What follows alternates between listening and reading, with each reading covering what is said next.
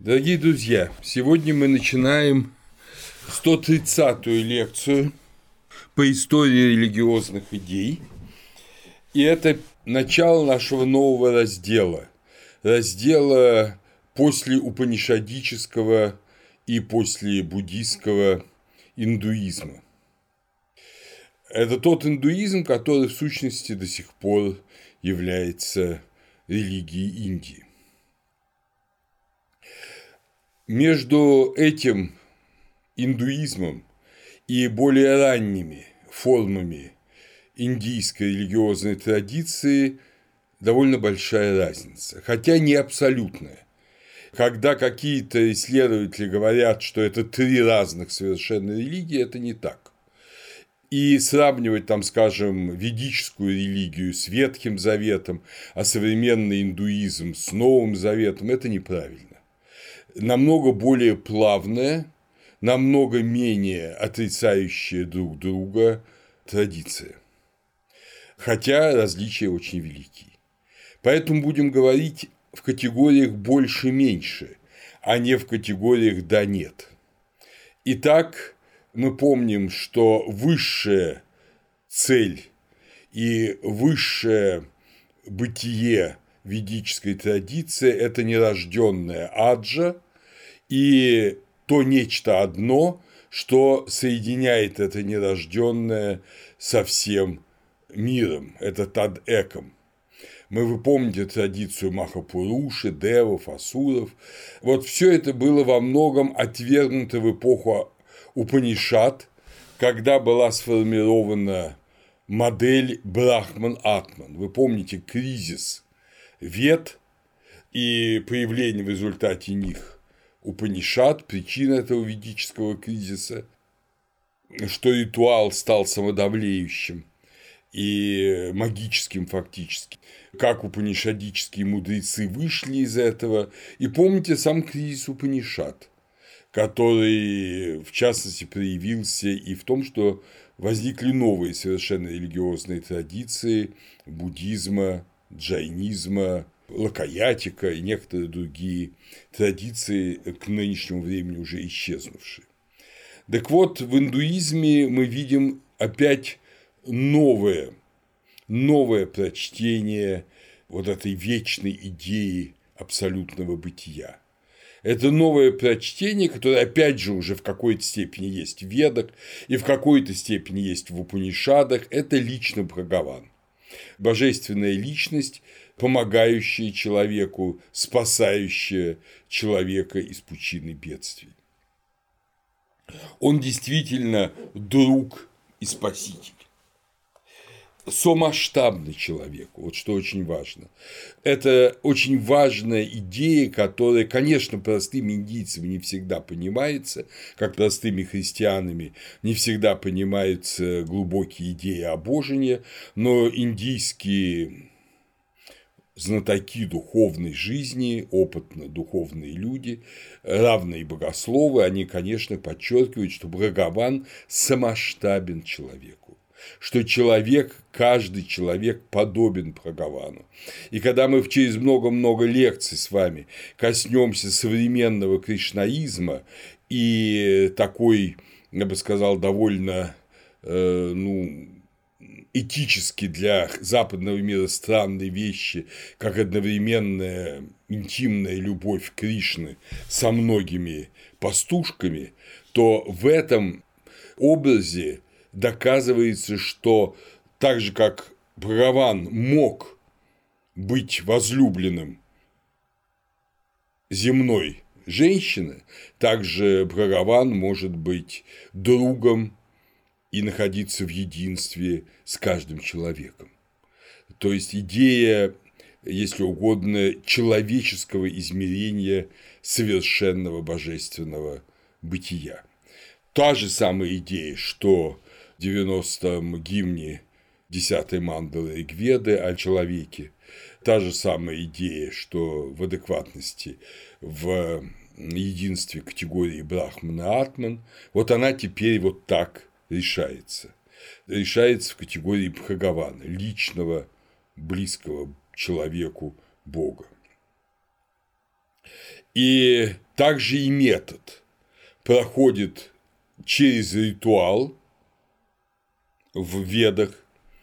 Вы помните ведический ритуал, всю его сложность. Через размышление и самораскрытие к Богу человека, атмаджаняна, да, знание атмана в Упанишадах, к личной молитве, пуджа, личная молитва, которая возможна только между подобными. Знаете, мы не можем сказать даже, что там, скажем, э, птичка молится человеку. Так сказать мы не можем. А человек молится Богу. Молиться, обращаться, говорить можно двум подобным. Мы иногда забываем это в молитве. Мы иногда думаем, что молитва – это что-то иное, а молитва – это любая молитва, в том числе и христианская молитва. Это в первую очередь и доказательство, явление, свидетельство нашего богоподобия. Поэтому, потому что мы подобны Богу, мы можем к Нему обращаться. Если мы были бы абсолютно не подобны Богу, наша молитва была бы бессмысленна, она бы тонула, скажем, в абсолютном целостном инобытии, которое не обращено к человеку, оно не подобно человеку. В самом факте молитвы мы свидетельствуем единство Бога и человека всюду, и в том числе и в Индии. Именно из-за этого любая духовная традиция говорит, что ничего так ненавистно э, демонам, врагам Бога и человека, как молитва. Ни от чего так не пытаются отвратить человека, как от молитвы. Даже добрые дела менее отвратительны духом зла, чем молитва, потому что добрые дела так или иначе может делать и не подобный Богу существо, ну, скажем, собака Сен-Бернар, может спасать людей, а вот э, беседовать с Богом может только богоподобное существо. Отсюда брань на молитве, отсюда искусство молитвы в любой традиции, и в христианской, и в индуистской, и категория пуджи. Искусство молитвы – это, в первую очередь, искусство отвергать прилоги, отвергать вот те соблазны, которые любому молящемуся человеку известно. Как только человек встает на молитву, ему начинает казаться, что надо что-то сделать, надо кому-то обратиться, что-то закончить, что-то выяснить, что-то посмотреть, и в итоге молитва разрушается. Вот эта всецелая концентрация на молитве – это огромное мастерство, и оно известно в индуизме. Кроме личной молитвы, это так называемое в индуизме лока самграха – упрочение мира и его форм. Не потому, что индуизм перестает считать этот мир чем-то положительным в самом себе, но потому, что в этом мире только достижимо освобождение от мира. Поэтому упрочение мира не ради самого мира, а ради освобождения от него. Как ни странно. И в этом смысле Лока Самграха. И поэтому упанишадическому аскетизму современный индуизм, не отвергая, конечно, аскетизму, саньясы от аскетизма сколько угодно и в современной Индии, добавляет карма-йогу, активизм, то, что когда человек, жертвуя собой, как любая йога, да, налагая на себя бремя, помогает миру освобождаться от соблазна мироцентризма и обращаться к богоцентризму.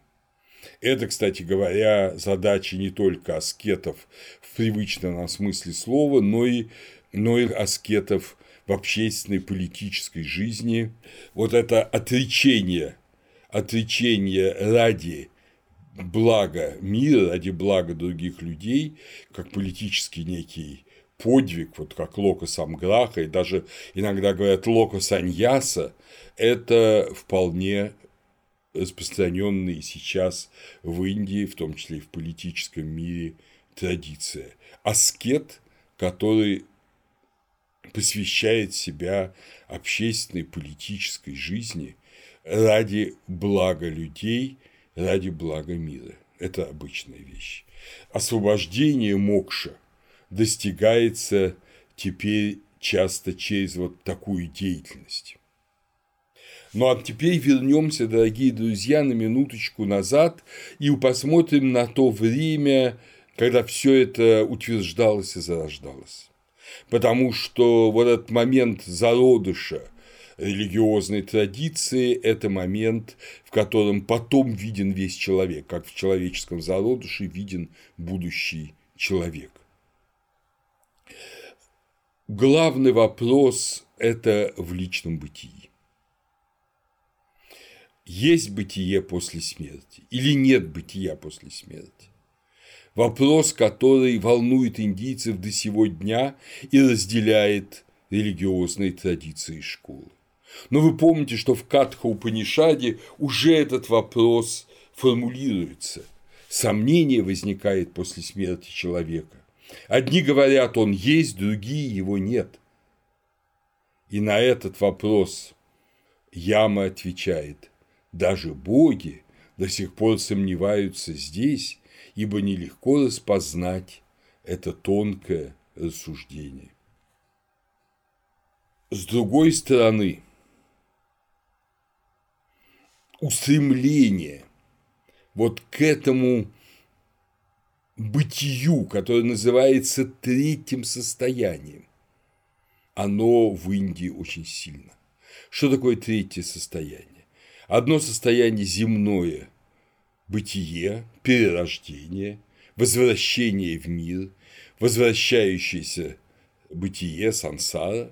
Другое состояние небытия, исчезновение из бытия, смерть, как полная аннигиляция. Но есть третье состояние, которое невыразимо человеческим языком, э, вот как первые два, даже философским языком, но которое есть и есть цель, и есть устремление. Подобно тому, говорится в Чандохе Упанишаде, дорогой, подобно тому, дорогой, как если человека уведут с завязанными глазами от ганхарцев и затем оставят его в безлюдном месте – и он будет восклицать то к востоку, то к северу, то к югу, то к западу. Меня привели сюда с завязанными глазами, меня оставили здесь с завязанными глазами. И если, сняв с него повязку, ему скажут, в той стороне, гандхарцы, иди в ту сторону, то, вопрошая от деревни к деревне, сведущий рассудительный, он достигнет гандхарцев. Точно так же и здесь человек, имеющий наставника, знает, я буду в этом, пока не освобожусь, то есть в этом теле или в этом мире, в цепи перерождений. Я буду в этом, пока не освобожусь, затем я достигну.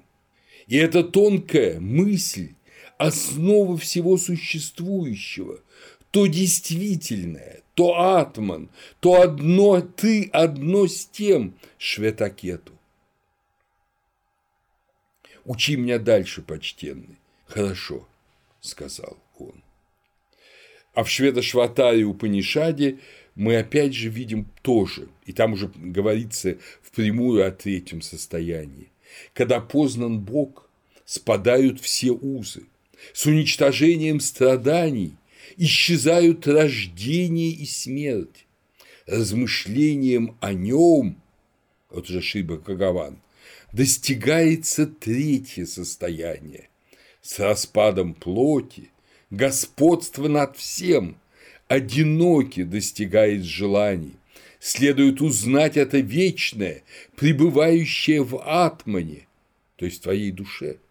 Ничего не следует знать, кроме него. Деятель уже вот того самого послеупанишадического индуизма, величайший богослов Шанкара, проживший короткую жизнь в конце восьмого начале девятого века после Рождества Христова, его традиционные годы жизни, мы, конечно, о нем будем говорить еще специально, но его традиционные годы жизни – это 788-820 объясняет вот это место из Чандохи Упанишада. Помните беседа мальчика Швитакету со своим отцом и учителем? Разбойники, укравшие человека и уведшие его далеко от обиталища, то есть от понимания того, что твой атман тождествен брахману, это суть ложное представление, достойный, недостойный, уродливый или прекрасный и так далее. Его глаза прикрыты повязкой иллюзии, и он повязан узами чувств своей жене, сыну, другу, стаду, стаду – это любому имуществу. Я сын такого-то, я счастлив или скорблю, я умен или глуп, я благочестив, как я должен жить, и есть ли путь избавления, в чем мое спасение и тому подобное.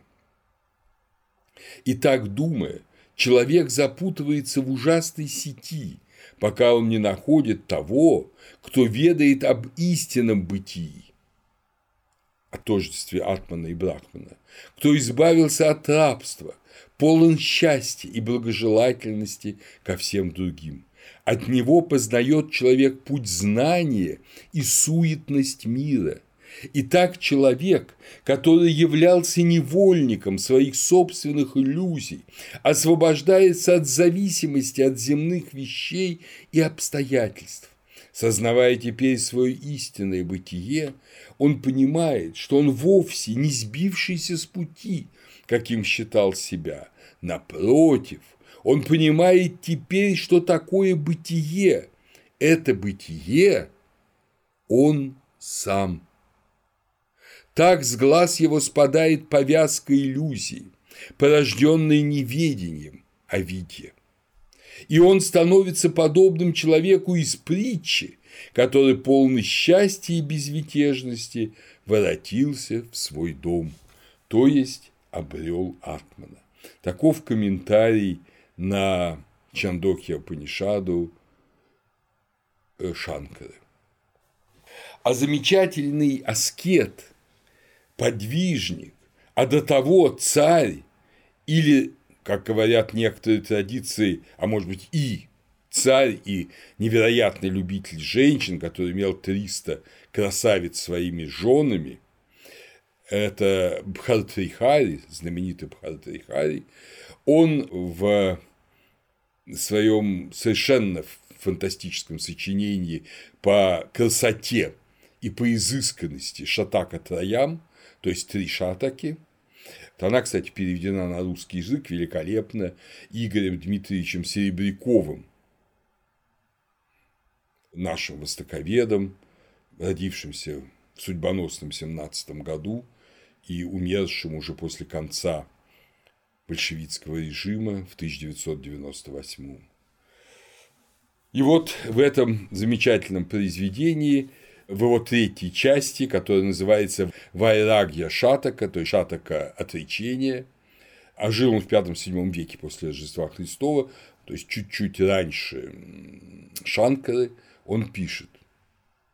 «Жизнь – игра волн, счастье юности – считанные дни – сокровище – мираж мысли, все наслаждения – только сверкание молнии в сезон дождей, объятия возлюбленных еще того короче, лишь те, кто душой привязан к Брахману, переплывут океан страха перед бытием. Вы чувствуете, какое качество перевода? Какой великолепный русский язык, конечно, вполне соответствующий санскриту Бхартрихари. В другом стихе той же Вайраги Шатаки он говорит также о бессмысленности привязывания к земному бытию. Послушаем это. Вроде бы это банальности, только красиво сказанные. Но на этих банальностях ведь строится и наша жизнь, дорогие друзья. Ведь и мы, как и те самые индийцы, привязаны к этому земному бытию, и за него радуемся, а чаще страдаем когда в утробе приходится со скорченными членами влачить существование среди нечистот. Когда юн приходится испытывать наслаждение, отравленное болью от горести разлуки с объятиями любимой. Когда дряхал, приходится терпеть унижение от насмешек кокетливых красавиц. Скажите же, люди, есть ли в мире хотя бы крупица счастья? Суровый Патанджали, создатель знаменитых йога-сутр, отвечает на это. Поистине для мудрого все есть страдание. Из-за подверженности непрерывному беспокойству, изменению, следов впечатлений, а также по причине противоречивого развертывания качеств. Употребляется слово гуны. Первоначально веревка гуна, а качество, свойство, которое, подобно веревке, привязывает тебя к жизни. Гуны страстные, гуны наоборот, флегматичные, гуна даже аскетические, они тебя привязывают к тем или иным сторонам жизни. Вот это, фактически гуна – это темперамент, мы бы сказали бы. Нет темперамента, да, у нас четыре темперамента, у индийцев три, и нет темперамента, который бы не привязывал тебя к жизни так или иначе, даже отрицательно, даже для флегматика и меланхолика. Он все равно привязан к жизни слезами или равнодушием. Суммируя эти индийские замечательные тексты и многие другие, Мирча Илиада в истории религиозных идей пишет «Все есть страдание, все приходящее. Это лейтмотив всей послеупанишадической мысли. Тело – это боль, так как оно вместилище боли. Чувства, объекты чувств, восприятие, суть страдания, ибо они ведут к страданиям. Само наслаждение также страдание, ибо за ним следует страдание. Однако открытие этого всеобщего страдания не приводит к пессимизму. Ни одна индийская система философии, ни один индийский религиозный дискурс не завершается отчаянием, Откровение страдания, как законы существования, может напротив рассматриваться как внутреннее условие синекванон для освобождения. Поэтому принцип всеобщности страдания имеет положительное и побудительное значение. Убеждение в том, что существует путь, приводящий к обретению освобождения, это убеждение общее для всей индийской философии и мистики, не может привести ни к отчаянию, ни к пессимизму. Вне всякого сомнения, страдание – это универсальный принцип, но для того, кто знает, как освободить себя от него, этот принцип не является финальным. Кроме Мирчелиада можно указать на замечательную работу Артура Германа «The Problem of Evil in and Indian Thought», изданную в Дели в 1976 году. Это старший Артур Херман, потому что его сын – известный популярный такой историк, современный американский историк, он более известен, но его отец был крупнейшим эндологом и специалистом по индийской религиозной мысли. В этой стихии, в этой стихии мирового страдания мы должны с вами сразу увидеть отличие от э, западного, особенно от христианского, ну и от библейского, конечно, и от э, исламского представления о причине страдания. Для традиций западных причина страдания – это грехопадение. Это родовой грех, так подробно описанный, ну, если говорить о современных религиях, в третьей главе, в третьем главе книги «Бытия» библейской. А мы просматриваем намеки на грехопадение хотя это очень страшная вещь, они боялись говорить, как я уже рассказывал, когда говорил о, скажем, египетской традиции, мы видим намеки на грехопадение и в египетской традиции, и в месопотамской традиции, более или менее ясные. Вот это, и даже, кстати говоря, в Ведах. Но эта э, идея того, что сам человек пал и транслируется теперь падшесть из поколения в поколение, ее не может победить человек своими силами, как бы он ни пытался это сделать. Об этом я подробно рассказываю в книге да, «Религия Библии. Христианство».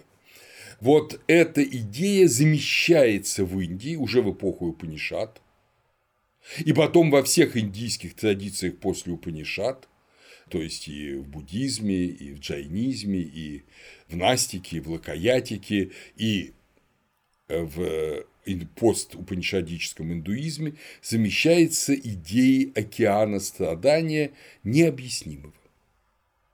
Это странно, потому что идея Творца есть во всем индуизме, и Швары, Бога, и он спасает от страдания, но откуда тогда это страдание? Бог благ, страдание, понятно, не благо.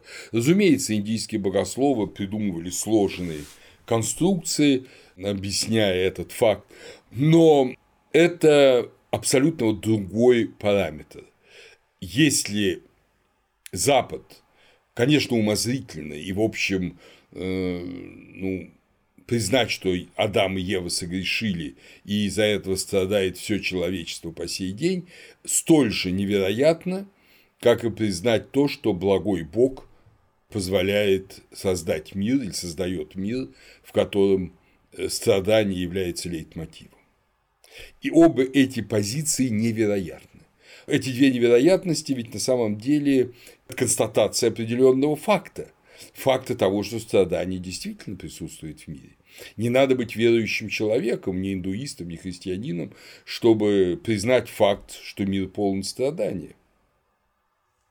Так что и сейчас, когда, скажем, идет, когда я читаю эту лекцию «Русско-украинская война», категория страдания становится наиболее актуальной, она сводит с ума десятки тысяч людей, сотни тысяч людей, миллионы людей. Э, вот. А обе традиции объясняют это страдание. Эти объяснения кажутся странными для неверующего человека, но неверующий человек не может сам объяснить этих страданий. Он может страдать примерно то же самое, что говорят и христиане, и индийцы. Это в естестве человека. Ну, тогда он говорит то же самое, только не делает объяснения, а почему это в естестве человека. Вот индийцы тоже не делают этого объяснения, а христиане делают. Ну, на этом, может быть, этот дискус наш с вами следует закончить. Но вся индийская традиция, она основана на одном – на стремлении избежать страдания, вырваться из океана страданий, при этом признавая Ишвару, Бога, Творца, в отличие от буддизма. То есть вырваться не путем угошения, как в буддизме, да и в общем в джайнизме, а вырваться э, путем соединения с вечным, нестрадающим, э, совершенным Ишвары. Основатель Санхи, учения Санхи, Ишвара Кришна, само имя значимо, да? Мой Господь Кришна. Ишвара Кришна, около VI века, пишет, что задача учения, в данном случае Санхи, помочь избежать трех страданий – небесное несчастье, вызванное богами, земное несчастье, вызванное природой, и внутреннее органическое несчастье, вызванное человеческой волей. С этого начинает свой трактат Самхья Карики. Это тройственное страдание, о нем говорит э, в замечательном своем переводе книги Самюкта Карика Владимир Кириллович Шохин, наш индолог, знаток, удивительный знаток этих традиций и переводчик прекрасный, слава богу, и сейчас работающий. Вот в своей книге «Лунный свет Санхи», изданной в Москве, в Ладомире в 1995 году, это место он дает в таком переводе. Тройственное страдание – страдание от себя, от живых существ и от божеств. При этом страдания от себя двух видов – телесные и ментальные. Так по причине натиска тройственного страдания должно быть изыскание. Изыскание на предмет чего? На предмет обретения того средства, благодаря которому преодолеваются эти три вида страдания. И как бы одновременно, ну, конечно, не одновременно, раньше Владимира Кирилловича, но констатируя тот же факт, Мирчаляда пишет, После Упанишат индийская религиозная мысль соединяет освобождение с пробуждением или с обретением сознанием положения, какое было в начале и которое невозможно постичь. Незнание, которое в действительности есть незнание себя, может быть сопоставлено с забвением истинной сущности Атмана Пуруши. То есть призыв греческого философа познать себя, призыв в Дельфах, да, знаменитый призыв Дельф, аполлонический призыв познанию самого себя – это познание себя в себе вот этого божественного естества. Познание того, что ты божественен, только ты Бог, заблудившийся среди земных страстей. Ты, по сути говоря, можешь все. И только как бы растрачивая на чепуху свои божественные силы, ты уже многого теперь не можешь. Но если ты вспомнишь о своей божественности, ты сможешь опять все, и самое главное из этого всего, ты сможешь вырваться из пучины мира. Но это знание, это знание самого себя, это знание своей тождественности Брахману, своей тождественности Ишваре, человек редко, такое бывает, но редко может обрести сам. Как правило, он становится звеном той или иной традиции. И вся жизнь человека – это трансляция определенной традиции. Это трансляция традиции, не будем этому удивляться, ведь и скажем, люди западных религиозных традиций, мусульмане, христиане, иудеи, они ведь тоже, входя в церковь, в уму, да, в иудейскую общину, они получают определенную прививку традиции, как молиться, как изучать Писание, как совершать или участвовать в таинствах, как понимать богослужение, как вести себя. Все эти вещи важны, потому что они есть элементы включения в традицию. Без них нет традиции, и коли нет традиции, соответственно, нет постижения, а коли нет постижения, то человек не может на самом деле не умом, а всей своей жизнью постичь свою тождественность Богу. Умом это постичь несложно. Вот, понимаете, вы слушаете эту лекцию, вы, может быть, совершенно неверующим человеком, никакой традиции не принадлежать, а говорит, вот профессор Зубов сказал, ну, вот, значит, есть такая точка зрения. Отлично, есть такая точка зрения. Но для вас это знание абсолютно неплодотворно. Только войдя в ту или иную традицию, конечно, не в традицию, вы сами понимаете, профессора Зубова, а в традицию той или иной религии, вы обретаете вот это органическое движение к цели осознания. Поскольку пребывание здесь, на Земле, в той или иной традиции не есть уже обладание ею, а есть постепенное, обычно длящееся всю жизнь или почти всю жизнь, обретение ее.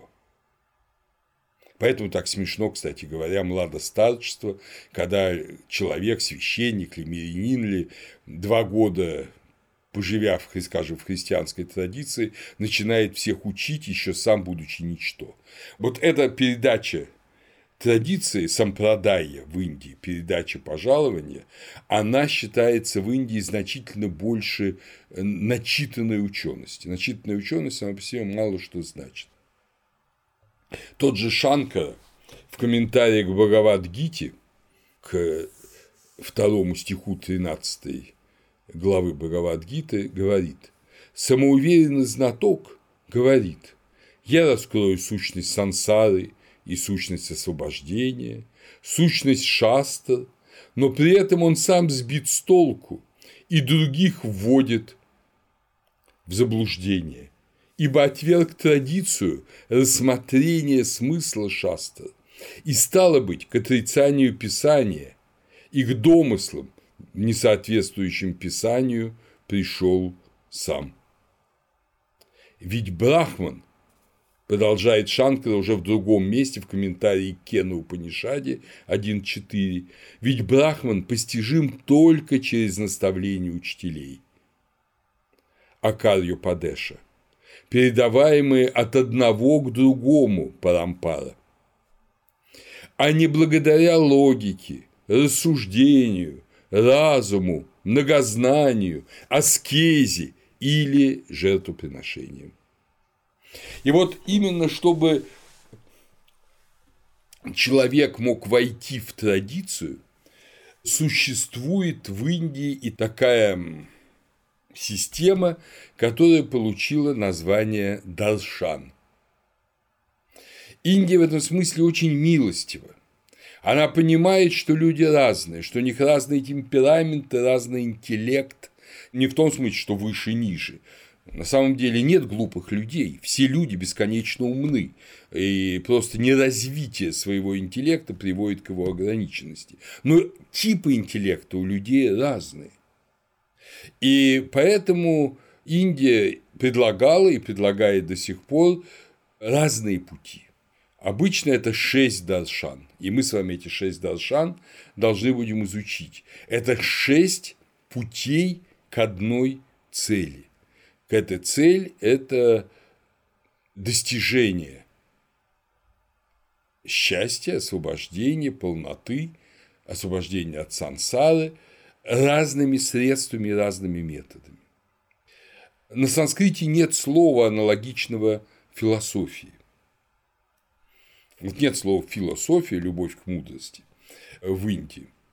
Когда надо сказать философия, употребляют слово философия кальку с греческого. Но в самой Индии употреблялось для этого слово даршаны. Даршана от э, глагола дриш – видеть, понимать, созерцать, обдумывать. Ну, аналог София, да, мудрость в какой-то степени. Это точка зрения, видения, понимания, учения, способ мышления. Ведь философия, дорогие друзья, э, любовь к мудрости, это ведь не просто вот рассуждение о том и о сём, это устремление ума к цели. Это не просто та или иная конструкция интеллектуальная по крайней мере, для самого философа, европейского даже, философия – это, если он настоящий философ, а не болтун с профессорской кафедры, это всегда решение его экзистенциальной жизненной задачи. Даршана – это такая же вещь.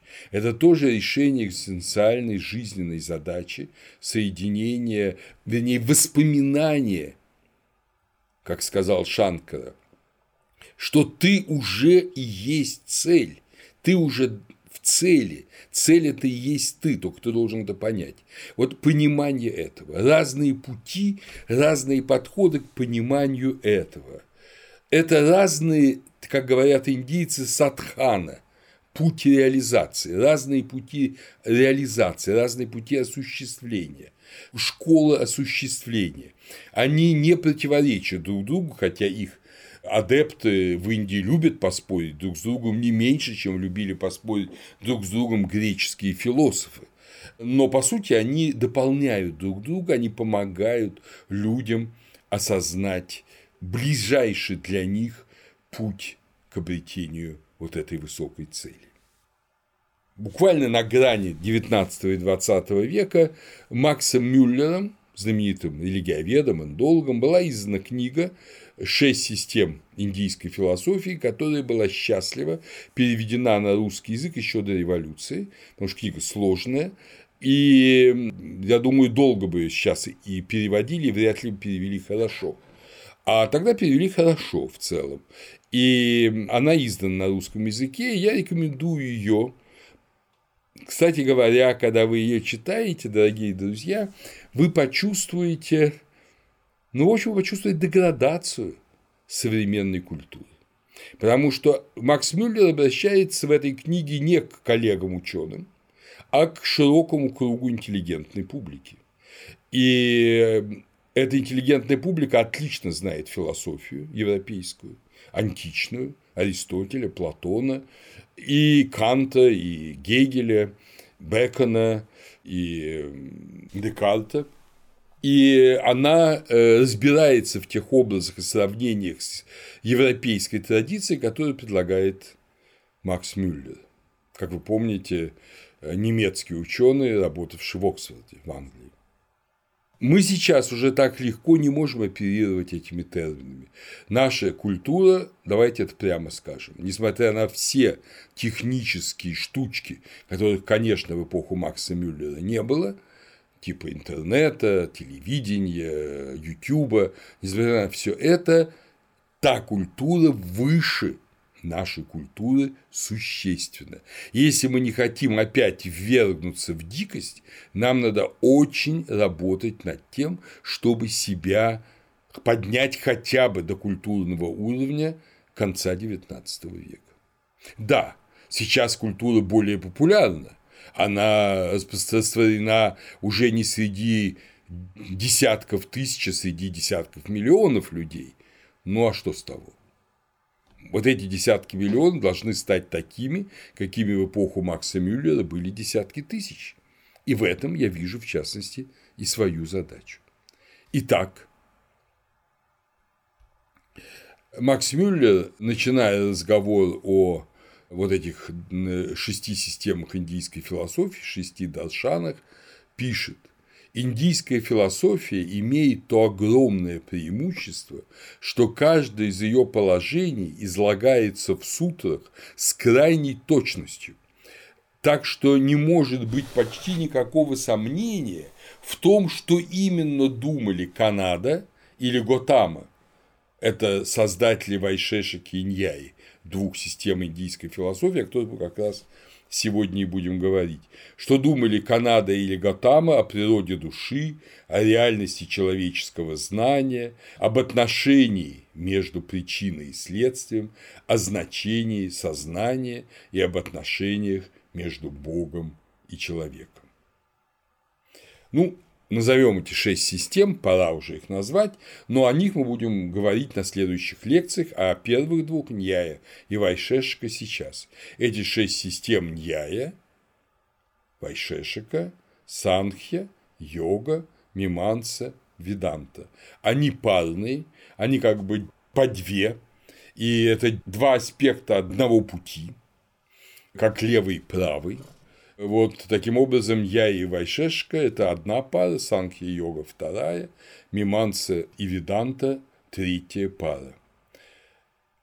В каждой из шести систем, добавляет Макс Мюллер, философия рекомендуется не ради знания, как у нас, а ради высшей цели, какой может стремиться человек в этой жизни. И дальше он начинает рассматривать вот эти две системы, Ньяю и Вайшешу и предваряет свое э, рассмотрение, я бы сказал, словами, которые заставят, наверное, кое-кого из вас опустить руки. а может даже выключить компьютер. Нам надо смотреть две системы, Ньяю и Вайшешику, совершенно скучные и не поэтические, и очень похожие на схоластические философские системы.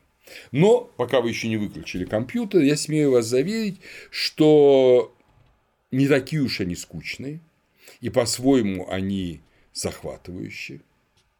Они очень близки нам сейчас по методам познания большинству из нас. Потому что мы именно так мыслим и так познаем, есть хоть маломальски серьезные люди. И до сих пор я и Вайшешика самые распространенные традиции богопознания Даршан в Индии среди образованной части общества. Итак, Ньяя. Ньяя – это искусство рассуждения, логика – Анвикшики. Она была, вот эта традиция иньяи, она была по преданию создана Акшападой Гаутамой. Ну, имя Гаутама распространенное, конечно, ни в коем случае не надо его отождествлять с Буддой Гаутамой, Сиддхартой Гаутамой. Акшапада Гаутама. Само имя Акшапада это рассеянно идущий, идущий, вот смотря себе под ноги, пада, акшапада, смотрящий вниз э, на свои ноги. Естественно, может наткнуться на любую ветку, не заметить повозку, ну и так далее. Ну, такой типичный э, да, ученый, который не от мира сего, как их называют.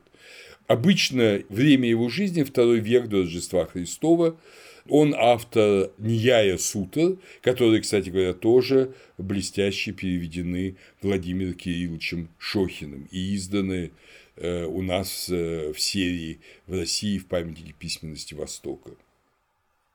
Вообще, в России немало было сделано для познания Востока. Надо это просто собирать, актуализировать. Много уже обретено, много уже сделано. И много переведено, кстати говоря. И вот цель Акшапады – это логически доказать, что этот мир не есть цель, а что истинная цель – это Ишвара, Бог. В отличие от европейской логики, разделяющей гносеологию, или как на Западе часто ее называют, эпистемологию, религию, метафизику и этику, Ньяя рассматривает их вместе.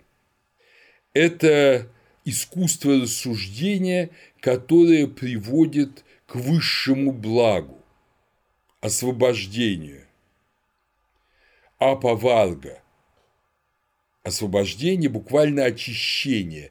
Например, гноящейся раны, ее надо очистить, смазать маслом, возливая вино, помните предание о благочестивом самарянине из Евангелия. И также надо освободить человека, очистить человека от страданий. Вот в этому посвящена Ньяя.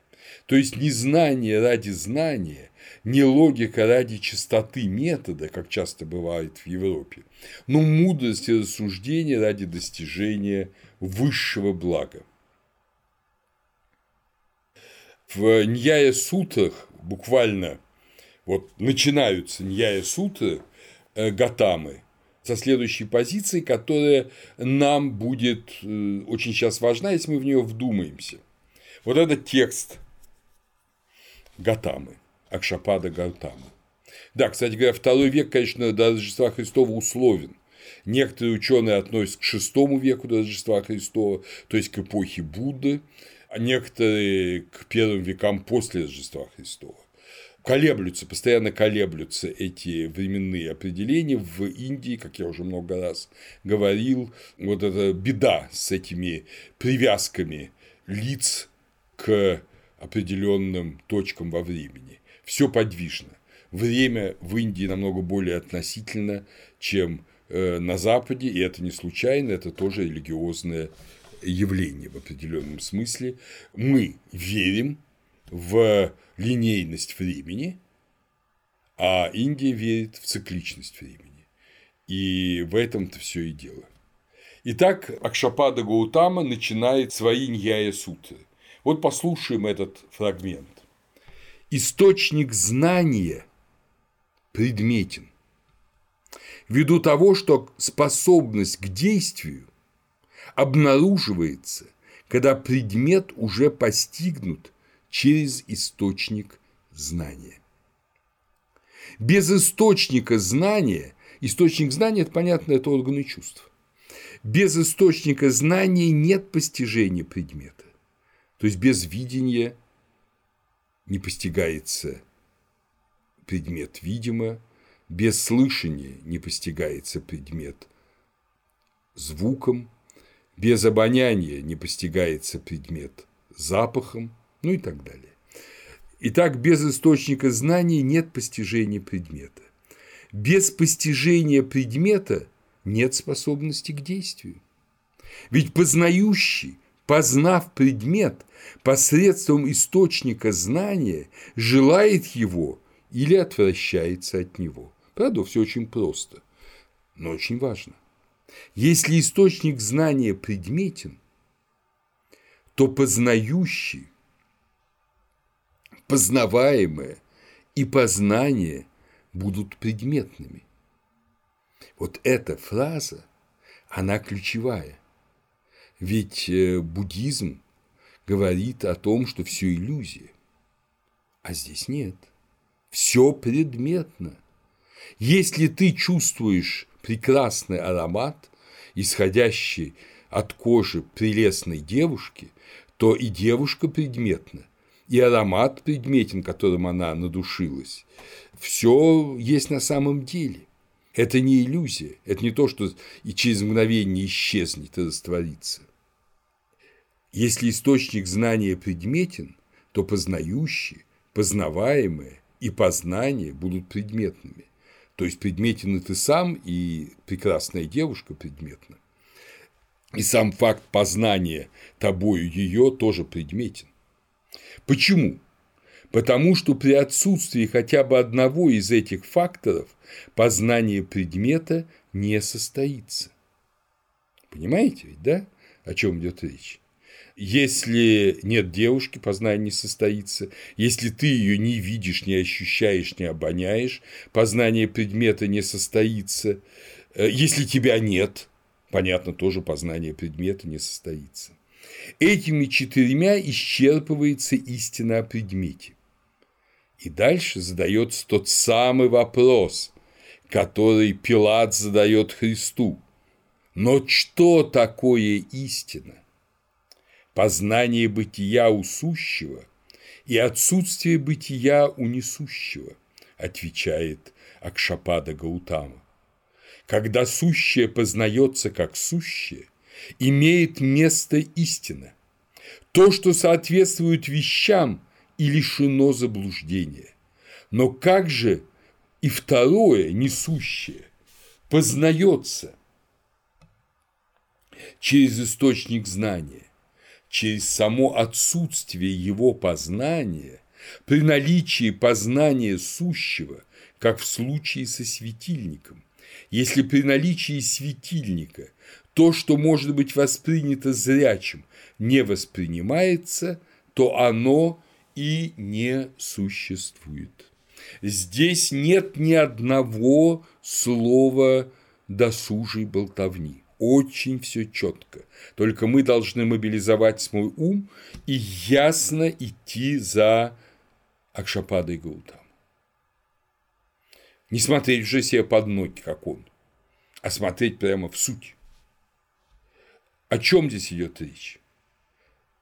Его задачи, и ради этого и написаны Ньяя Сутры, его задача показать бытие, абсолютную реальность бытия и земного, и Бога, и Швары, и того, что земное бытие реально но не ценно, а абсолютное бытие и реально, и ценно.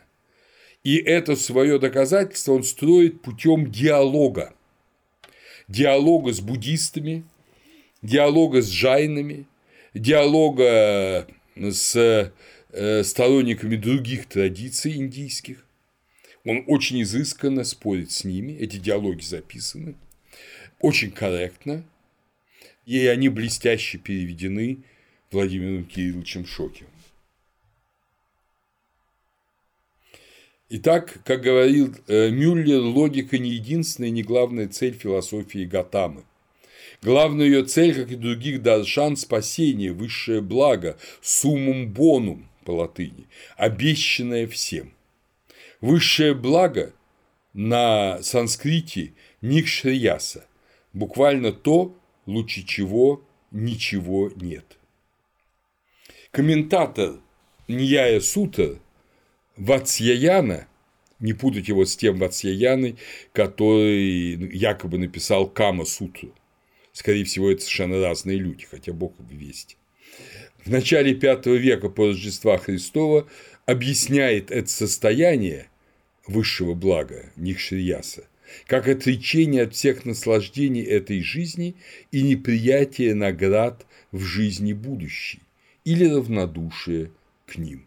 Как брахман надо пребывать без страха, без желания, без падений и смерти. Но даже этого не следует желать, так как любое желание приводит к рабству. Помните, как я говорил о кризисе Упанишат? То самое. Это состояние должно наступить само собой. По Гатами это состояние может быть достигнуто только посредством знания 16 истин философии Ньяи. Вот этот момент, что это состояние абсолютного блага должно наступить само собой, то есть к нему не надо алчно стремиться, это очень важный момент. Человек живет в традиции, исполняет традицию, познает традицию и постепенно меняется. Как, собственно, спортсмен, который каждый день совершает под руководством тренера упражнения, ни в один день и ни в один год достигает совершенства своего там умения прыгать, бегать, кататься на коньках или чего-то другого – он, если в один момент захочет стать таким, будет все смешно, а может быть и грустно, он порвет связки, изувечит себя на всю жизнь. А постепенно, находясь в традиции, он всего достигнет, сам того не желая, просто живя в традиции, следуя указаниям тренера, он станет чемпионом и обретет мировую э, известность и золотую медаль на Олимпиаде. Сам Готама в Ньяе Сутрах, уже не в предисловии, а в самом тексте, в начале самого текста, объясняет, совершенство достигается правильным знанием об истинной природе 16 категорий. Обратим внимание, это категории не внешние, не категории природы, это категории логики, категории спора, категории мысли, категории рефлексии и саморефлексии. Это внутренние категории сознания и категории выражения сознания. То есть мы здесь находимся в, в том, что западная философия называет гносеологией или сейчас любит более такое емкое слово эпистемология. Какие же эти 16 категорий правильного знания – не знание о чем-то, а знание самого по себе.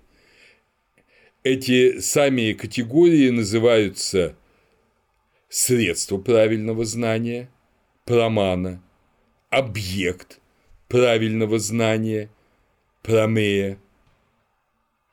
Ну, помните, что средство знания – это, скажем, обоняние, объект правильного знания – это ну, духи, да, одеколон. Сомнение – самсая, а может, вовсе не одеколон пахнет? Может, такой всегда воздух бывает, а в банку налит не одеколона вода. Цель – Джана – установление истины. знакомый пример дриштанта.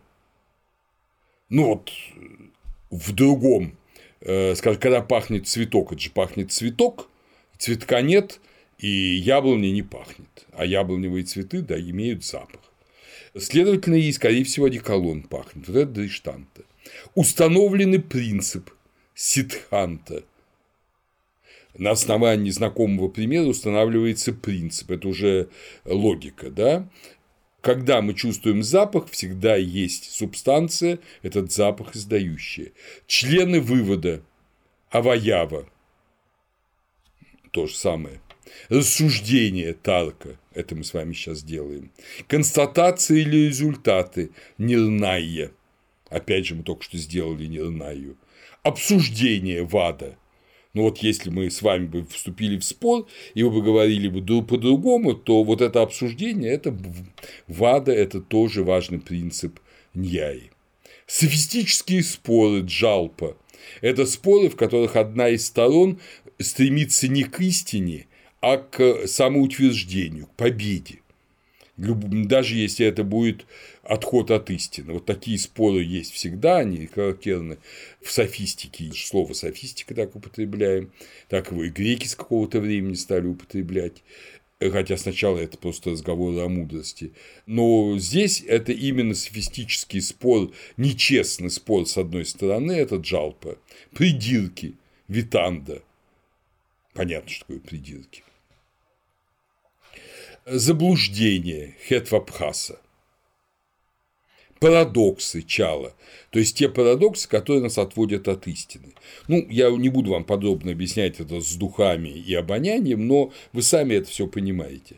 Бесполезные возражения Джати. Ну, скажем, сказать, что да, бывают духи, которые пахнут, но вот эти духи – это просто вода, хотя они пахнут а не просто вода. И, наконец, методы проигрыша в споре Ниграхастхана, когда человек уже понимает, что он не может дальше спорить, но продолжает, или не умеет дальше спорить, но продолжает дальше спорить. Сами эти категории, сами эти категории, сами эти 16 предметов Ньяи, вот, которые я сейчас перечислил, они называются подартха. И это очень характерно. Слово «пада» – это в данном случае слово. Артха – это, ну, помните, Артха Сутра, да, объект значения. То есть для индийца объект э, или, как он говорит, предмет, то, что перед нами, то, что метится перед, перед нами, да, предмет, это знак слова, знак слова. То есть не предмет сам по себе, а слово. Индийцы намного больше внимания уделяют филологии, слову. Само по себе это ничто, если ты его не назвал. Вот когда Евангелие от Иоанна начинает словами «в начале было слово», мы не всегда красиво, да, звучит-то красиво, но мы не всегда понимаем, что это. Если предмет не назван, его и нет – Подумайте об этом. Вы сразу это сами поймете что когда предмет не назван, его и нет. Когда мы его видим, мы его тут же называем, хотя бы мысленно. Постепенно в латинском языке сонорная гномина, объект познания от слова гнозис, познавать, переходит, э, сонорность убираясь, переходит в номина, имя вещи, номина, имя вещи. Вот. Мы теряем этот объект как объект познания. Мы воспринимаем вещь как вещь в себе, как саму по себе вещь. Но на самом деле индийцы правее. Любая вещь – это то, что познается нами. Вне нас этой вещи для нас нет. Объективно, может, она и есть, но для нас ее нет. Итак, средства знания, промана – Какие это средства знания? Чувственное восприятие реального объекта, ну, то самое обоняние, да? Вывод из него, я чувствую запах духов, сравнение с иными выводами, и другие запахи имеются, не всегда приятные. Да, но духи приятно имеют запах. И анализ самого слова, что мы только что с вами проделали, разговаривая о слове «падартха». Вот анализ самого слова «шабда» очень важен в том, что это слово, если оно богооткровенное, а все слова так или иначе богооткровенные, оно несет в смысл в себе. Восприятие как учит Готама, восприятие может быть только восприятием настоящего. Восприятие воспринимают соответствующим органам чувств, но синтезируются многие восприятия объекта манасом или атманом, то есть или умом, или духом. Но ни тело, ни манас не есть атман. Аргумент сансары и перехода качеств. Есть нечто, есть нечто, синтезирующее вот все восприятия, что само не является ни умом, ни телом, а является владельцем ума и тела. Это Атман. Он познает. Ум манас – это только орудие познания, орудие синтеза, если угодно. То есть обоняние, анализ умом и вывод из этого анализа – это делает атман. Как и многие древние философы в Греции и в Индии, Гатама очень часто прибегает, вы найдете их сотни в его Ньяе Сутрах, к самым простым примерам, неожиданным для нас. Он пишет, улыбка новорожденного могла появиться только при воспоминании предшествующего опыта. Он понимает, что он вновь появился на свет. Равно как и его крик – крик новорожденного – это не рефлекторный крик, как, мы бы, как сказал бы современный врач-акушер, а это плач о новом вхождении в жизнь.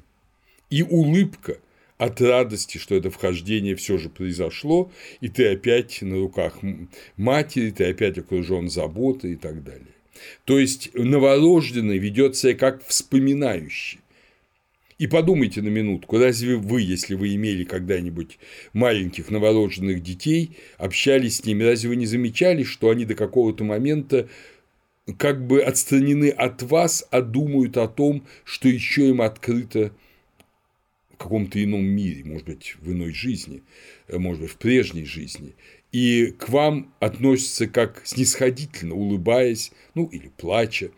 А постепенно они как бы открываются уже этому миру. А тот мир уходит, уходит и очень быстро совершенно забывается. Гатама называет это открытием и закрытием цветка лотоса. Он говорит, что желания могут происходить только от опыта и от предшествующих впечатлений санкальпа, в том числе и желание, скажем, есть сосать молоко матери. И поведение младенца – свидетельство вечности его атмана. Атман вечен. Атман – лесоруб, манас – топор. Следовательно, делает вывод Гатама, есть существование после смерти тела, Притьябхава. Так же, как цветок не может произойти без семени и содержит в себе проросшее семя, ну, безусловно, да, также и мир не может произойти без Ишвары и содержит в себе Ишвару. Мир не может произойти из ничего. Из ничего может быть только ничто. Нечто может быть тоже из чего-то. И это что-то есть Творец мира, Ишвара. Также и слово слова, которые используем мы, это, если угодно, слова тени, а истинное слово – это слово, которым взрывается бытие, творится мир. Это слово вечное, пребывающее всегда, но вдруг проявляющееся. Это взрывающееся слово – это спхота. Так думает большинство индийцев, но так не думает Готама. И это отличает Нияю от других традиций индийской мысли. Слово, взрывающееся спхота, также должно иметь свою причину. Оно не самобытийно. Причина его, естественно, Ишвара. Истинная вечность вет не в том, что они всегда были как бытие, они были произнесены Творцом, у них есть начало. В начале было слово, в начале было слово. У них должно быть начало и истинность вет в непрерывной их трансляции. Здесь тонкое различие в понимании начала.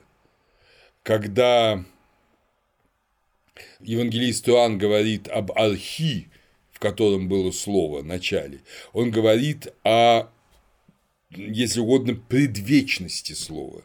Гатама же говорит о том, что Бог произносит слово, и это слово, имея источник, становится семенем для творения мира. То есть, как бы оно исходит из архи, но в архи Швара, а не логос. Второе – это объекты знания, промея. Их 12 от атмана до конечного блаженства.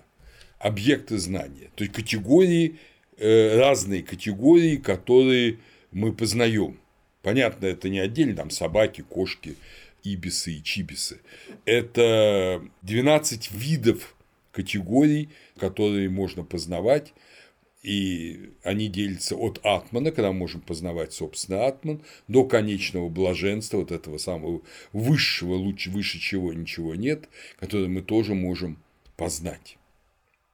Ну, дальше идет сомнение, саншая, цель Прайоджана, об этом я уже вам говорил они это все очень похоже на Индию. Это вообще на самом деле очень похоже на индийскую логику.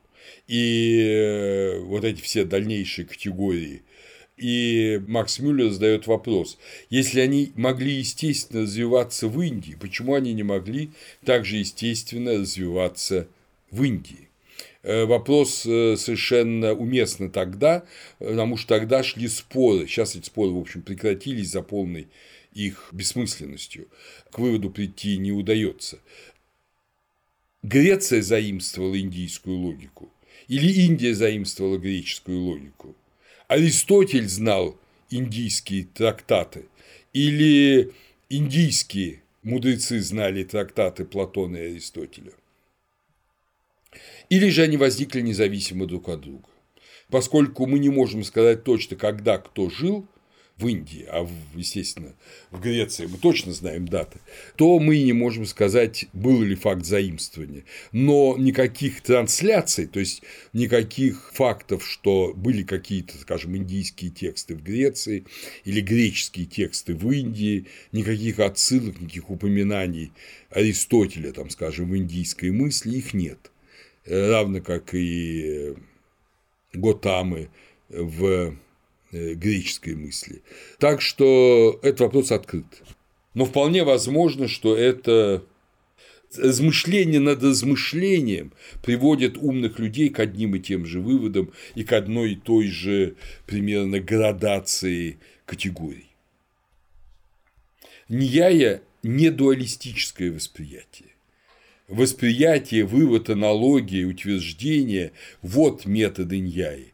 Принятие или отрицание объекта познания с помощью правильного восприятия. Мы не можем сказать, что объекта есть и его нет. Он или есть, или нет. Объект познания не может быть познан только через восприятие его качеств, размеры, цвет, форма. Он может быть познан через его классификацию. Он может быть подан через его классификацию, одушевленный или неодушевленный, источник наслаждения или боли, восприятие через чувство или прямое восприятие, единого не имеющего имени, йогическое, аскетическое восприятие. Ватсьяяна, вы помните, Ватсьяяна – это комментарий на э, Ньяя Сута указывает, что эта душа Атман может воспринимать как объект и боль, и удовольствие, или понимать их как источник боли, источник удовольствия.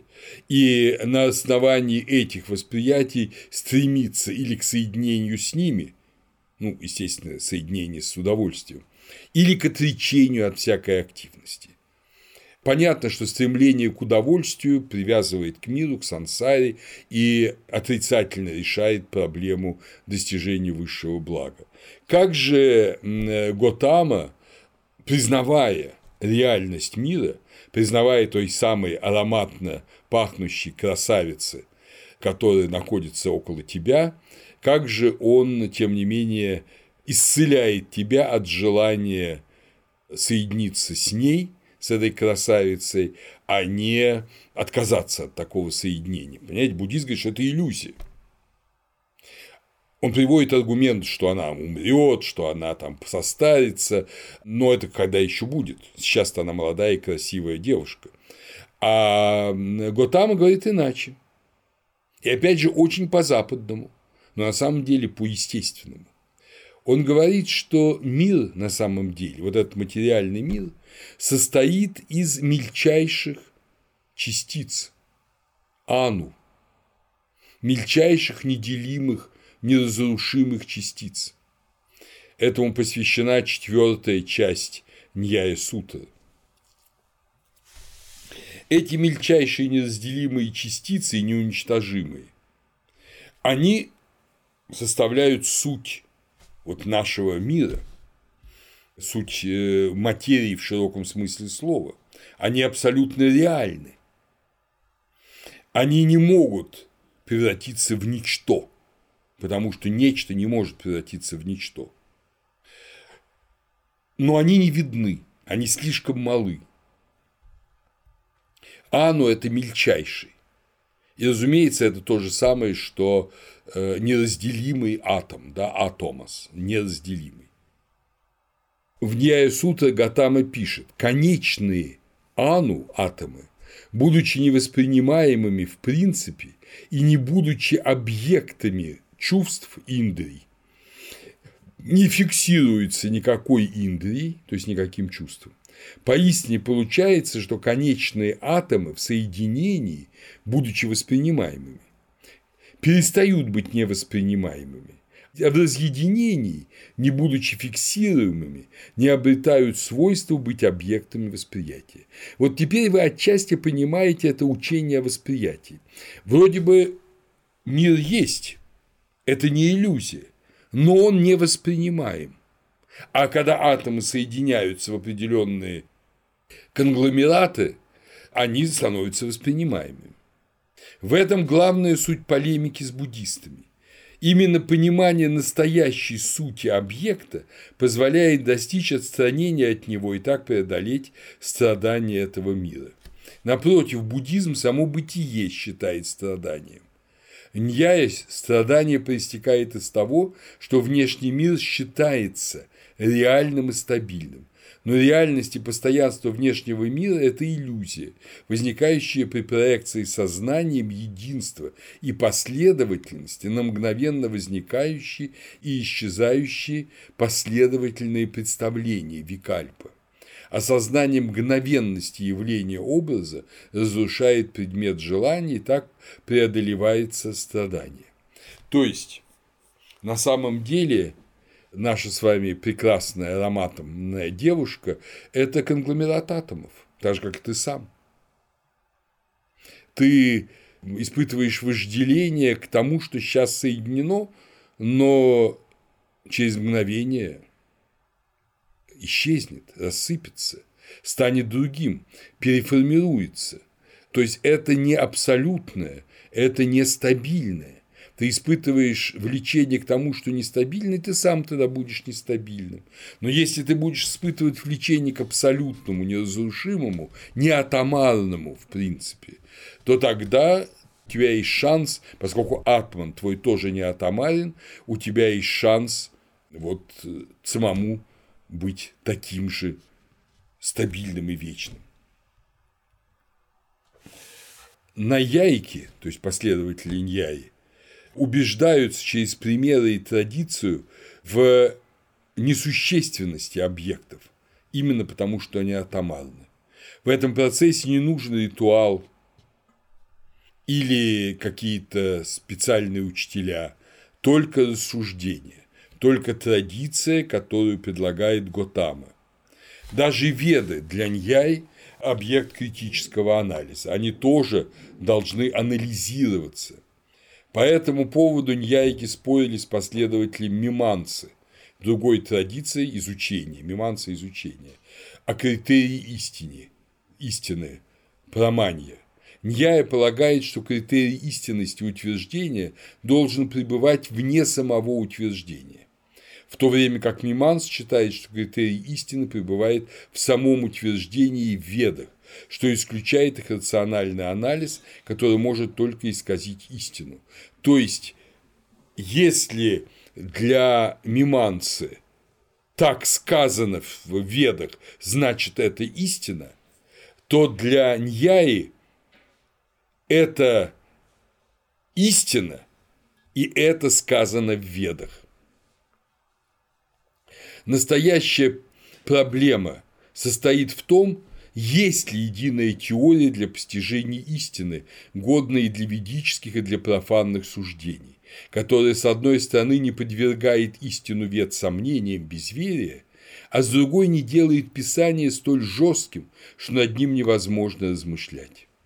Ньяя выступает за подход, который называется парадха праманья, внешний критерий истины. Она указывает, кто может свидетельствовать такую истину. Такую истину может свидетельствовать свидетель истины, знаток апта.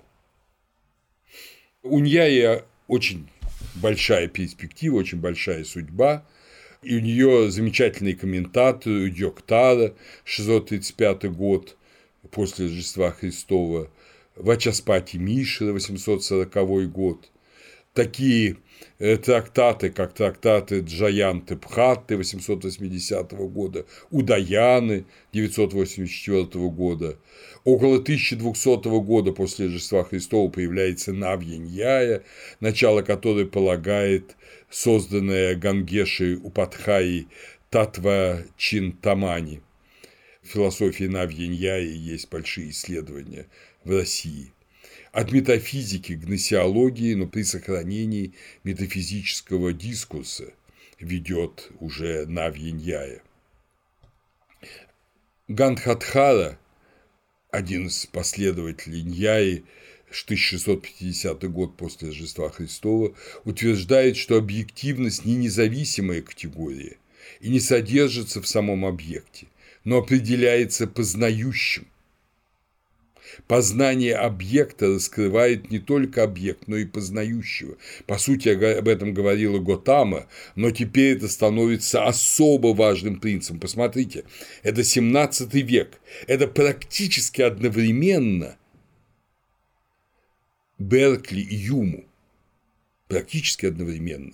То есть индийская философия совершенно независима. Конечно, ни Беркли, ни Юма Гандхатхара не читал и не мог читать. Практически независимо Ньяя подходит к категориям европейского субъективного идеализма со своей стороны. Причем, как указывает Гандхатхара, познание субъекта через познаваемый объект субъект достигает в свободе самопознания. Но свободу и он определяет только негативно, как свободу от боли, опыта, огорчений, деятельности, а не как свободу сотворчества Богу. Отсечение вот этой негативной привязанности, которая тебя привязывает к сансаре, дает само по себе соединение с абсолютным благом. Вот так в системе логики Ньяи достигается это высшее благо. Как вы видите, здесь в методе много от современной семиотики, от э, анализа знаковых систем, систем языка и слова. в этом смысле удивительным образом индийская традиция не отстает от европейской и не повторяет ее, и даже не идет с ней вровень, но во многом философски опережает ее или делает выводы там, где европейская мысль останавливается, боясь сделать следующий шаг. Этот, конечно, вывод – это вывод о Творце, который и есть ты. Вот такова философия Иньяи. О философии Вайшешики, дорогие друзья, мы с вами поговорим уже на следующей лекции.